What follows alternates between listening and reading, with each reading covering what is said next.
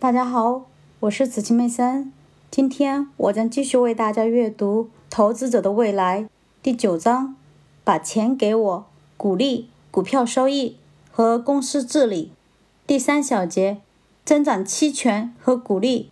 那些不同意发放股利的人宣称，把钱当作股利发放出去，将使处于快速增长中的公司失去重要的资本来源。安迪·凯斯勒。曾是一个对冲基金的管理者，他也是一个投资于高科技公司的货币管理公司的创建者之一。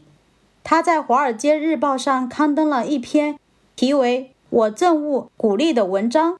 看到很多价值超过一百亿美元的公司发放鼓励，你不能确切的知道美国的未来将走向何处。这种情况更像以前的快乐家庭星期聚会。杜克能源公司。百分之五点六，伊斯曼柯达公司百分之五，福特公司百分之四点一，通用汽车公司百分之五点四，摩根大通银行百分之五点六，SBC 通信公司百分之三点九，Verizon 百分之三点九，鼓励引诱投资者走向高债务、低增长甚至没有增长的公司。然而，这些公司却更可能削减他们的股利，使他们的处境比调查分析师所判断的更加糟糕。快逃吧！他们正带着鲜红的美元标志。你想得到收益吗？还是购买债券吧？股利不能创造经济增长。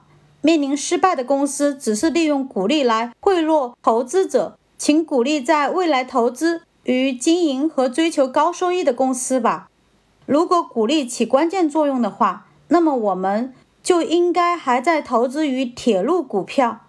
凯斯勒的论断很富有煽动性，然而铁一样的证据说明事实恰恰相反。我在第二章中已经说明，旧公司的平均收益率超过新公司。我在第四章中展示了在被调查的十个产业部门中的九个部门中，古老的标准普尔五百指数中。新增公司业绩却不如在1957年指数建立时的原始公司。尽管凯斯勒取笑那些投资于铁路股的投资者，可是，在过去的45年里，铁路产业的业绩优于工业部门和标准普尔500指数的业绩，而那些发放低股利的科技股却几乎成了市场的打击者。很不幸。那些有大量资金投入且拥有增长机会的公司，通常变成了资金坑。在第七章，我阐述了资本贪婪者，就是指那些具有高水平资本支出但业绩比低水平资本支出公司差的公司。那些拥有大量现金等待收购其他公司来提高收益的公司又如何呢？对投资者来说，这并非明智的选择。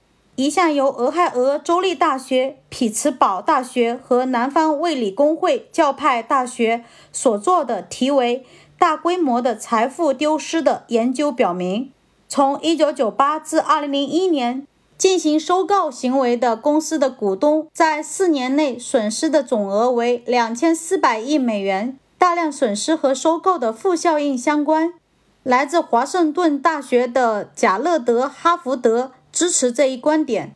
他在著名的《金融周刊》上发表了一篇文章，指出现金充裕的公司在超额持有的每一美元中损失超过七美分。拥有大量现金存量的公司被看作拥有了一个装满了钱的袋子。他鼓励你去花钱。我通常会被问及这样一个问题：如果一个公司的销售低于资产负债表中的现金价值？该公司的股票是否具有吸引力？我答复说：担心。值得去购买其股票的仅仅是那些你能够控制的公司，以及把现金发放给股东的公司。过去，人们通常喜欢沃伦·巴菲特的导师本杰明·格里厄姆的策略，即寻找那些不将现金用于股东利益的公司。